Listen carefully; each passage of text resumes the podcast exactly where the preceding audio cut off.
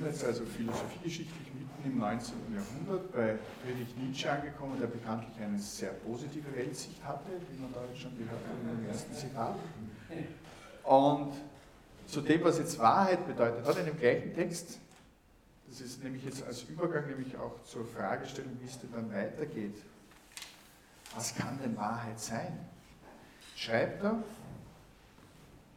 was also ist Wahrheit? Und kurzer Exkurs, ne? was, was Pilatus sagt zu Jesus, was ist Wahrheit? Also das steckt ganz tief in unserer Kulturgeschichte drinnen, dieses Streben danach. Und ist es ein Argument? Ist es etwas, was du mir erzählst? Was kann diese Wahrheit sein? Und diese Frage stellte Nietzsche auch hier. Was also ist Wahrheit? Zitiere. Ein bewegliches Heer von Metaphern, Metonymien, Anthropomorphismen, kurz eine Summe von menschlichen Relationen, die poetisch und rhetorisch gesteigert, übertragen, geschmückt wurden und die nach langem Gebrauch einem Volke fest kanonisch und verbindlich dünken. Die Wahrheiten sind Illusionen, von denen man vergessen hat, dass sie welche sind. Metaphern, die abgenutzt und sinnlich kraftlos geworden sind, Münzen, die ihr Bild verloren haben und nun als Metall, nicht mehr als Münzen in Betracht kommen. Wir haben die Verpflichtung, sagt er dann weiter, wahrhaftig zu sein und das, was uns von der Gesellschaft als Wahrheit vorgegeben wird, zu glauben. Und aus diesem sehr pessimistischen Herangehensweise an die Frage der Wahrheit hat sich dann in der Folge am Anfang oder eigentlich schon in der, in der, in der letzten, im letzten Drittel des 19. Jahrhunderts, wenn er spricht von Metaphern, wenn er spricht von äh, Anthropomorphismen, ist es ein bisschen die Frage, okay, was ist die Sprache? Welche Unterstützung und Hilfestellung bietet uns die Sprache, um uns der Wahrheit annähern zu können? Einer der bekanntesten äh, analytischen Philosophen war Frege und einer seiner bekanntesten Schüler war Wittgenstein. Und da betreten wir jetzt das Gebiet der Sprachphilosophie, das heißt der Versuch, in der Sprache auf etwas Haltbares zu kommen. Was ist der Nukleus, wo ich mich festhalten kann, damit das, was sprachlich ausgesagt wird, wahr sein kann. Das nennt man dann, Wittgenstein spricht in seinen frühen Arbeiten von einer sogenannten Bildtheorie, logisch-empirisch. Das heißt, ich habe auf der einen Seite einen Satz, der etwas behauptet, und auf der anderen Seite spricht er über einen Sachverhalt. Das ist die Frage, was ist dieser Satz und wie kann ich diesen Konnex zu dem Sachverhalt herstellen? Und eines der wichtigsten Begriffe, den, den, den, äh, den Wittgenstein eben dann auch im Traktatus verwendet, ist der, der Begriff der Tatsache. Die Frage ist, was ist eine Tatsache? Wie kann ich so etwas bestimmen? Da gehen wir jetzt nicht so weit ins Detail hinein. Aber interessant ist, was er dann später gesagt hat, dass es sozusagen immer nur Interpretationen von Tatsachen geben kann. Dass die Tatsachen selbst quasi dem menschlichen Leben enthoben sind. Und da haben wir einen großen Spannungsbogen, zum Beispiel zurück, nichts Neues unter, unter der Sonne, zu Epiktet, einem römischen Sklaven und stoischen Philosophen, der gesagt hat, was die Menschen verwirrt, sind die Meinungen, die sie von den Dingen haben, die Urteile, die sie über die Dinge bilden und nicht die Dinge selbst. Das ist ganz ähnlich zu dem, was mehr als 1500 Jahre später Wittgenstein gesagt hat. Und was heute passiert ist, dass wir mit einem Wahrheitsanspruch uns gegenseitig die Tatsachen um die Ohren schlagen. Das ist so. Ja. In Wirklichkeit können wir, wenn wir diese Tatsachen ganz genau betrachten wollen, immer nur dazu kommen, dass es eigentlich Meinungen sind, die ich habe in Bezug auf eine Tatsache, die so sein kann, aber die auch ganz anders betrachtet werden kann. Das heißt, das Ganze beginnt sich schon aufzulösen und wird schon wieder schwammig. Und wir haben im Beginn des 20. Jahrhunderts eben zwei Strömungen. Auf der einen Seite die Sprachphilosophie, die analytische Philosophie, die, sind, die sich sehr stark mit Satzkonstruktionen, mit Wahrheitstafeln auseinandergesetzt haben. Das ist das, was Philosophiestudenten ganz am Anfang besonders lieben, wenn es dann um P und Nicht-P geht und diese ganzen Syllogismen und diese Zusammenhänge. Ist ja, ist ja, ganz, ist ja gut, wenn man das mal gelernt hat, wie diese logischen Satzstrukturen und so weiter, wie das alles funktioniert. Nur was hat denn das mit der Wirklichkeit, mit der Wahrheit zu tun? Die andere Richtung geht, wie ich schon gesagt habe, in die Phänomenologie. Das heißt, Merleau-Ponty. Was kann ich angreifen? Was ich was berühren? Was ist eine Wahrheit, die für mich da ist? Heidegger, der davon gesprochen hat, dass er sozusagen im Gehen die Welt begreifen kann.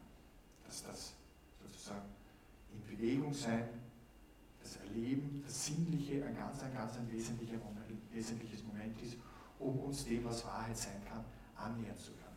Das heißt, die zwei Richtungen sind sehr stark auseinandergegangen. Das geht darauf bis, ins, bis in die 60er, 70er Jahre. Noam Chomsky, der heute einer der größten Kritiker des amerikanischen Systems ist, kommt selber als Linguist aus der Sprachforschung. Die haben auch versucht, wie kann es uns gelingen, teilweise so diese, diese, diesen Nukleus, was das Wesentliche an der Sprache, an dem Ausdruck ist. Gibt es da etwas, wo wir uns festhalten können? Und im Endeffekt sind sie über die Analysen der Grammatik im Grunde sind sie gescheitert. Das heißt, im menschlichen Leben geht es, wenn wir von Wahrheiten sprechen, auch mit etwas ganz, ganz Vorsprachliches, um ein Erleben, um ein Wahrnehmen, um ein Spüren, das eine ganz persönliche Form von Wahrheit, von Erkenntnis ausdrücken kann. Und daran wird die Sprache in einer ganz bestimmten Form immer scheitern. Das heißt, da komme ich gar nicht so nahe heran. Das heißt, das Erleben eines anderen nachzuvollziehen, ist uns ja prinzipiell unmöglich. Er kann oder sie kann uns erzählen, wie sie sich gefühlt hat, wie sie es erlebt hat, aber wir waren selber nicht dabei, selbst wenn wir daneben sitzen. Selbst wenn wir eng umschlungen sind, kann ich nie annehmen, dass der oder die andere genau das empfindet, was ich jetzt gerade empfinde. Aber das, was ich empfinde, ist jetzt meine Wahrnehmung, meine Wahrnehmung, meine Wahrheit.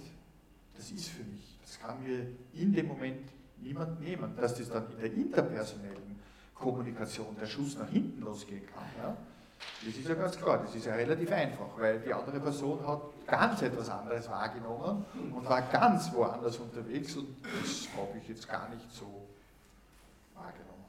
Da gibt es noch eine ganz böse Form der Wahrheit, das nennt man die sogenannte Redundanztheorie.